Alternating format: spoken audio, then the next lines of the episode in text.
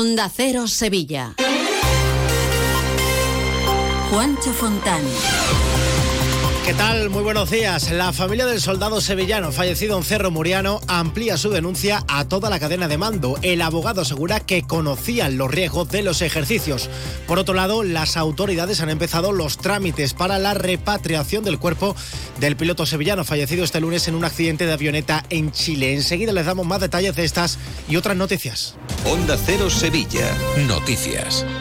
Y ahora la información del estado del tráfico con Ispal Jarafe, tu concesionario oficial Toyota en Sevilla y el Aljarafe. Hay retenciones en las entradas a Sevilla por la A49 de un kilómetro, otro en la salida de la Palmera hacia Huelva, patrocinio y autovía de Coria, mientras por el interior de la ciudad el tráfico es intenso en la entrada por la avenida Andalucía, por Cardenal y Hyundai hacia la avenida de la Palmera, entrada por la avenida de la Paz, avenida Juan Pablo II, también por el puente de las Delicias, en la glorieta del Alamillo sentido entrada, en la Ronda Urbana Hacia la Glorieta Olímpica y en la avenida de Blas, Blas Inflante, sentido entrada. Cuando decides hacer las cosas como nadie, ocurren cosas asombrosas, como unir la tecnología híbrida líder de Toyota y un diseño rompedor en un sub. Nuevo Toyota CHR Electric Hybrid. Lo extraordinario se hace referente. Ahora con llantas de 18 pulgadas, sistema Toyota Smart Connect con pantalla más grande, control por voz y mucho más. Te esperamos en nuestro centro oficial Toyota Ispaljarafe en Camas, Coria del Río y en el polígono Pisa de Mairena. Más de uno. Onda Cero Sevilla. La familia de Carlos León, el militar del Viso del Alcor, fallecido en unas maniobras en Cerro Muriano, en Córdoba, pedirá prisión provisional para el capitán responsable del ejercicio. La familia ha ampliado su denuncia a toda la cadena de mando porque considera que pudieron cometer un delito de homicidio doloso. Según su abogado Luis Romero, la maniobra estuvo llena de imprudencias y negligencias. No había un cable tenso llamado línea de vida, sino una cuerda donde solo podían agarrarse en caso de peligrar sus vidas se hunden entre el peso que llevaba esa mochila, que no era estanca ni que no flotaba, el capitán, a patear, a patear, no agarraros a la cuerda, soltar la cuerda, eso solamente en caso de riesgo de vida y muerte. Ya hubo un momento en que se dan cuenta que el, el cabo se está ahogando, bueno, que se hunde, que ya no está.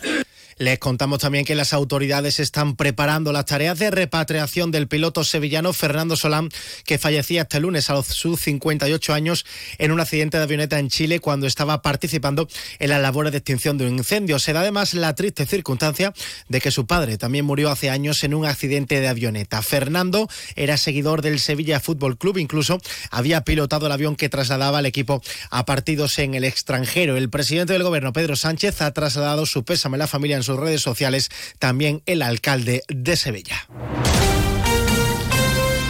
Más cosas, el ayuntamiento ha dado a conocer el borrador de la nueva ordenanza de veladores que contempla que los bares que acumulen dos multas graves o más pueden perder la licencia de veladores. Los establecimientos tendrán que cerrar a la una de la madrugada y en las zonas acústicamente saturadas a las 12 de la noche. Solo en festivos, previa de festivos, Semana Santa, Feria y Navidad, el horario se amplía una hora más. Queda prohibido poner veladores pegados a la fachada de edificios de bien de interés cultural y tampoco se podrán servir bebidas en las ventanas de los bares. Según el delegado de urbanismo, Juan de la Rosa, todos estos puntos se van a cumplir estrictamente.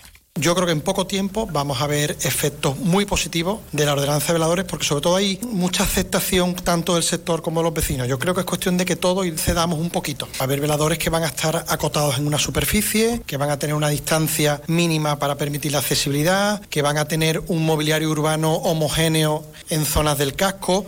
La nueva ordenanza no incluye el listado de bares singulares, aunque el delegado ha explicado que todos los años irá actualizando una lista siguiendo criterios de antigüedad para ir estableciendo cuáles son esos bares con esta categoría. En estos locales se podrá consumir alcohol en la calle de una de la tarde a 3 y de 8 a 11 de la noche. Por otro lado, la vigencia de la licencia de veladores se amplía a tres años y se mantienen las terrazas COVID. Hemos visto de la mano del sector y también de la mano de los vecinos que las plataformas no suponen nada tan extraordinario. De hecho, no han sido muchas las denuncias que han llegado a la Gerencia Municipal de Urbanismo. Desde el sector y de los propios vecinos también vemos que es una forma donde los veladores están también más controlados. El mobiliario se tiene que quedar recogido en el interior del local y las terrazas se tienen que montar y desmontar sin arrastrar para no molestar a los vecinos. Vecinos de 16 asociaciones del casco histórico que, por cierto, no están de acuerdo con las principales novedades del texto, aunque están abiertos al diálogo, como explica la portavoz de la plataforma Derecho al Descanso, Lola Dávila. Cada vez que el sevillano nos dice que no estamos perjudicados los vecinos con los veladores, con el horario cada hora, con la cantidad que hay ahora y demás, para que ahora encima mm, aumente en ese aspecto. Abierto al diálogo estamos, pero al diálogo real, que verdaderamente después se imponga. Ya ha sido presentado el cartel de la Bienal de Flamenco, obra de Miquel Barceló. El pintor mallorquín ha querido representar su particular visión del flamenco, que incluye los nombres de artistas como Camarón, Paco de Lucía y Fernanda y Bernarda Dutrera.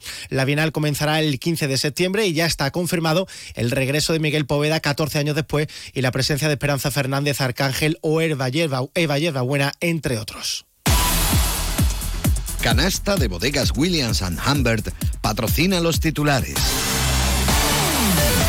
Francisco Toscano va a ser el nuevo subdelegado del gobierno en Sevilla en sustitución de su padre. El hasta hoy teniente de alcalde de Desarrollo y Contratación del Ayuntamiento de Dos Hermanas ha renunciado a su acta de concejal en un pleno que se ha celebrado en la localidad. La audiencia de Sevilla ha condenado a un menor de 17 años de Gines por hackear la cuenta de una profesora de su instituto donde almacenaba información personal y corporativa. El alumno quería acceder a los exámenes y ha sido condenado a 55 horas de servicio a la comunidad y a indemnizar tanto él como sus padres a la profesora con 1.000 euros. Y la Guardia Civil ha detenido a una persona por robar en una casa de la localidad de Lora del Río, donde amenazó al morador con una navaja. Cometió además un segundo robo con fuerza en un supermercado. Luis, comemos en un asiático que a mí me encanta. Uy, que va, que me miran sospechosamente. ¿Y un hindú que yo llevo tiempo antojado? Es que a mí eso me sienta muy malamente. Mira, pues vamos a ir a uno de aquí de toda la vida que nos pone nuestra copita de canasta. A ver, empezar por ahí, con canasta donde tú quieras. En eso siempre estamos de acuerdo. Canasta. No, ni nada. Disfruta con un consumo responsable. En Volvo Turismos La Raza nos hemos adelantado. Hemos matriculado más de 40 vehículos para ti y los hemos dejado a kilómetro cero para que no te quedes sin estrenarlos. Sí, 40 de entrega inmediata y a un precio único. Y es que el futuro pertenece siempre a los que van por delante. No te quedes atrás. Empieza de cero. Volvo Turismos La Raza. Te esperamos en Carretera Su Eminencia 24, Sevilla. Embriocenter patrocina la buena noticia del día. La Diputación de Sevilla ha anunciado una ayuda de 20 millones de euros para un nuevo Plan Más Sevilla Social, con el que se va a atender a más de 5.500 familias con ayudas de emergencia, además de facilitar a la ciudadanía la realización de cerca de 9.000 contrataciones. Junto a los 70 millones del Plan Más Sevilla, la cifra total será de 90 millones de euros que van a ser destinados al desarrollo económico y social de la provincia. Detrás de un momento tan importante como vuestro embarazo, en EmbryoCenter hay más de 30 años de experiencia. Profesionales con nombre y apellidos y una tecnología de vanguardia para ofreceros un tratamiento personalizado. EmbryoCenter, desde 1985, expertos en reproducción asistida.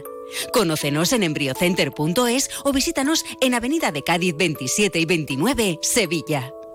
En este momento conectamos con nuestros compañeros para conocer las últimas noticias del deporte con Grupo Avisa. Concesionario oficial Volkswagen, Audi, Seat y Skoda. El Sevilla se mete en cuartos de la final de la Copa. Carlos Hidalgo, buenos días. Buenos días. Con un gol de Sergio Ramos y doblete del canterano Isaac Romero, el Sevilla se clasificó anoche de forma merecida para los cuartos de final, eliminando al Getafe en el Coliseum ante más de 1.300 sevillistas. El gol tempranero de Ramos lo empató Mata en un primer tiempo en el que el equipo nervionense no salió de su campo y se mostró bastante débil, pero reaccionó en el segundo con dos zarpazos transformados en gol por Isaac Romero en nueve minutos. De ahí al final se vio un Sevilla muy serio y con la solidez defensiva suficiente para anular los muchos centros del Getafe y meterse en los cuartos de final. Muy buenas. Si quieres estar de absoluta y rigurosa moda como el tío Soria, te voy a decir dos cosas. Uno, mis amigos de Avisa tienen cochazos gordos nuevos y de ocasión, de Volkswagen, Audi, SEA y Skoda, que no se puede aguantar. Dos, y si ya tienes coches de estas marcas en sus talleres, te lo van a dejar en homologación máxima always. Ojo, chiquillo, qué cosa más grande. Grupo Avisa en Sevilla. Quien pueda, que empate. Noticias de Sevilla en Onda Cero. En cuanto al tiempo, estamos en aviso amarillo por lluvia hasta las 4 de la tarde, que pueden ser localmente fuertes y persistentes e ir acompañadas de tormenta. Esperamos rachas fuertes de viento y cuanto a las temperaturas mínimas suben. A los 18 grados de máxima llegaremos en Morón, 20 en Écija, Librija, 21 en Sevilla, donde ahora tenemos 15 grados. Más noticia de Sevilla y provincia a partir de las 12 y 20 a más de uno con Chema García y Susana Valdés. Muy buenos días.